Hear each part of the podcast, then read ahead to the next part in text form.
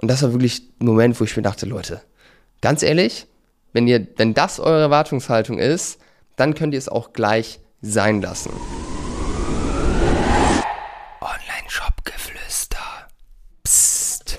Hallo und herzlich willkommen zur heutigen Folge des Online-Shop-Geflüster Podcasts. Und ich möchte dir heute eine wilde Geschichte erzählen von einem Kunden, den ich rausgeschmissen habe.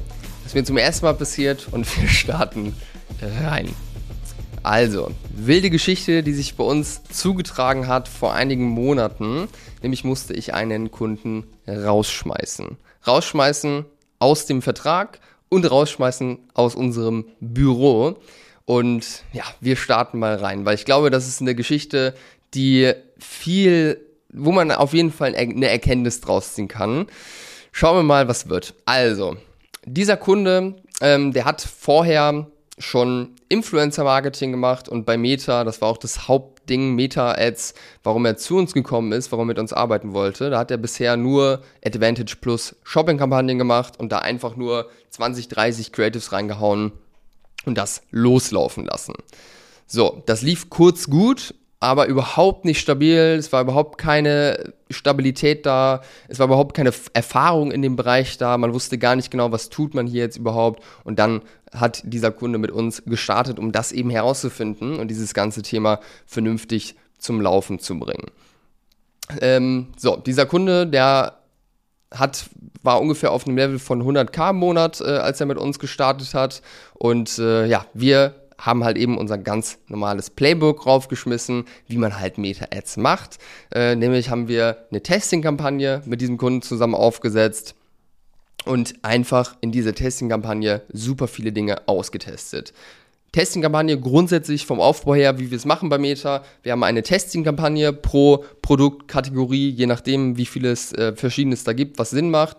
Sagen wir jetzt einfach mal ein Produkt äh, oder ein Shop mit einem einzigen Produkt. Wir haben eine Testing-Kampagne, wo pro Test ein neues Adset, sage ich mal, reingemacht wird. Die Adsets, die laufen, wenn die gut laufen, immer weiter und dann irgendwann, wenn genug Winner vorhanden sind, dann machen wir sie in eine Advantage Plus Kampagne rein und skalieren sie dort und skalieren sie aber zusätzlich auch in der Testing Kampagne. So ist erstmal das Grund-Setup, das heißt zwei Kampagnen eigentlich, relativ simpel. Und die Hauptmusik, die findet in der Testing-Kampagne statt, weil hier werden viele Dinge getestet. So, und wenn du schon lange Hörer bist in dem Podcast, dann weißt du, dass man viel testen muss, ja, und warum man auch viel testen muss und wie lange es dann auch teilweise dauern kann, bis man wirklich mal eine Handvoll Sachen gefunden hat, die richtig, richtig gut funktionieren. Und wir haben hier am Anfang, ich glaube, irgendwie fünf, äh, sechs, sieben Adsets oder sowas reingehauen mit verschiedenen Test, äh, Tests, die hier durchgeführt wurden und die sind nicht mal eine Woche gelaufen, also wirklich nur ein paar Tage gelaufen. Und dann hatte ich mit diesem besagten Kunden ein Meeting bei uns im Büro weil er hier in der Gegend war. Und äh, dann ist irgendwie eine Diskussion entstanden, weil wegen der Zielgruppenüberschneidung. Vielleicht hast du diese Meldung auch schon mal gesehen von Facebook, wenn du halt so das Setup, äh, sage ich mal, aufgebaut hast, dass Facebook sagt, äh, weil immer die gleiche Zielgruppe genommen wird, da ist eine Zielgruppenüberschneidung, machen wir oder machen wir lieber nicht, so nach dem Motto. Und das ist eine Sache, ja, Facebook, wenn du schon mal mit denen gesprochen hast, ähm, also mit irgendwelchen Facebook-Mitarbeitern, äh, dann wirst du merken, die haben meistens keine Ahnung von dem, was sie da sprechen. Und auch die ganzen Empfehlungen, die von Facebook kommen im Ad-Account, die meisten davon, die sind auch Rotz und davon machen wir eigentlich nichts, genauso wie bei Google. Deswegen auch das mit der Zielgruppenüberschneidung ist eine Sache, ich weiß, wo das herkommt, ich verstehe das und die überschneiden sich wahrscheinlich auch ein bisschen, aber egal, wir müssen halt, äh, sage ich mal, die, die, Sachen gegeneinander testen und so ist einfach der beste und einfachste Weg, wie man das tun kann, erfahrungsgemäß. Deswegen diese Meldung, da scheißen wir drauf. Habe ich erklärt und dann ist diese Situation irgendwie so eskaliert mit diesem Kunden. Der hat das irgendwie nicht begriffen und äh, meinte, dass das Setup so keinen Sinn macht, obwohl er ja noch gar keine Erfahrung, sage ich mal, hat im Performance Marketing.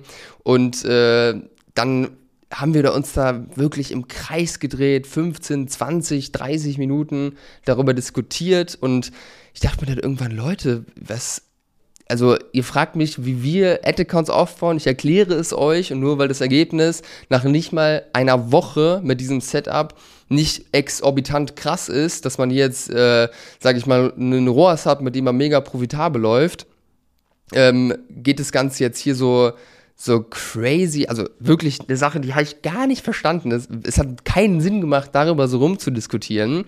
Vor allem, weil ich ja auch bezahlt werde für meinen Rat in der Situation. Und dann kam eine Aussage, die richtig krass war und die mir einfach wieder vor Augen geführt hat, wie viele Leute da draußen einfach eine falsche Erwartungshaltung haben, was das Thema Performance Marketing angeht. Nämlich kam dann irgendwann als ich erklärt habe, wie das Testing funktioniert, dass man da auch teilweise mal Wochen, Monate lang, sage ich mal, vernünftig dran arbeiten muss, bis man richtig profitabel läuft. Je nachdem auch, wie der Product Market Fit, sage ich mal, im Push-Marketing da ist, der war halt bei denen offensichtlich noch nicht hundertprozentig gegeben, äh, weil sonst wäre das Ergebnis ja schon konstant richtig gut gewesen. Braucht es halt einfach mal ein bisschen. Und dann kam eine Aussage so nach dem Motto, Behrend, du hast deine Erwartungshaltung, wir haben unsere. Und unsere Erwartungshaltung ist, dass es sofort funktioniert, wenn wir mit der arbeiten. Irgendwie so in der Richtung war das. Und das war wirklich ein Moment, wo ich mir dachte, Leute, ganz ehrlich, wenn ihr, wenn das eure Erwartungshaltung ist, dann könnt ihr es auch gleich sein lassen. Und dann irgendwann habe ich mich zurückgelehnt auf meinen Stuhl und gesagt, Leute, ich habe keinen Bock mehr mit euch rumzudiskutieren. Ihr bezahlt mich für meinen Rat. Wenn ihr meinen Rat nicht annehmt und denkt, ihr wisst alles besser, obwohl ihr keine, sozusagen keine Erfahrung habt in dem Bereich, dann könnt ihr jetzt auch gehen.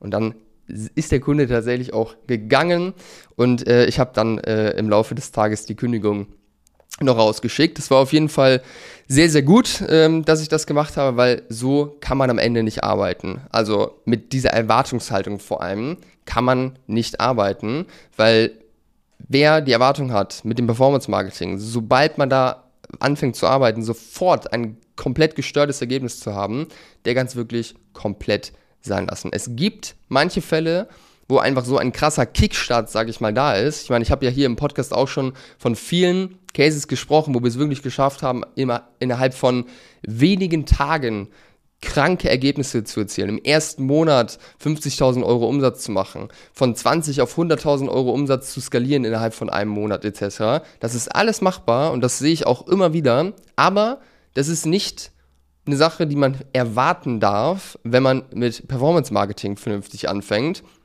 weil es hängt immer vom Produkt ab. Es hängt immer von der Marke ab, vom Markt, von der Zeit im Jahr etc.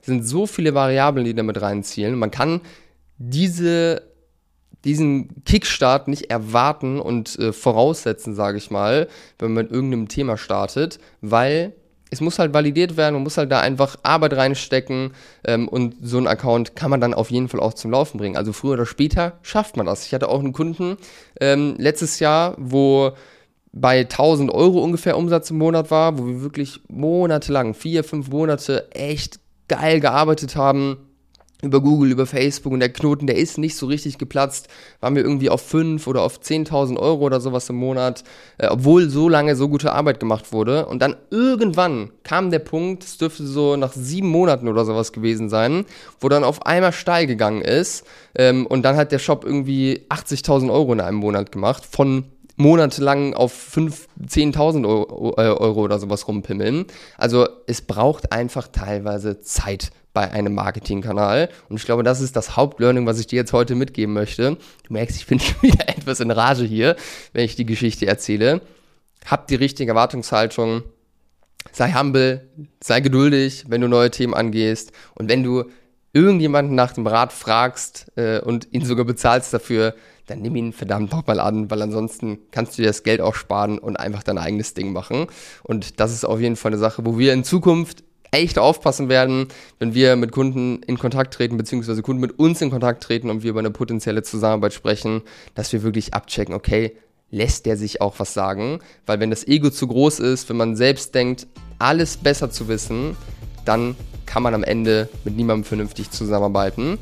Und äh, ja, es macht auch am Ende keinen Spaß, wenn so, sage ich mal, die Energie ist. Von dem her, ja, das war auf jeden Fall auch ein gutes Learning für uns und ich hoffe jetzt auch ein gutes Learning für dich. Und das war's mit dieser Folge. Und äh, ja, das werde ich auf jeden Fall nicht vergessen, die Situation. Also, danke fürs Zuhören. Dein Behrendt.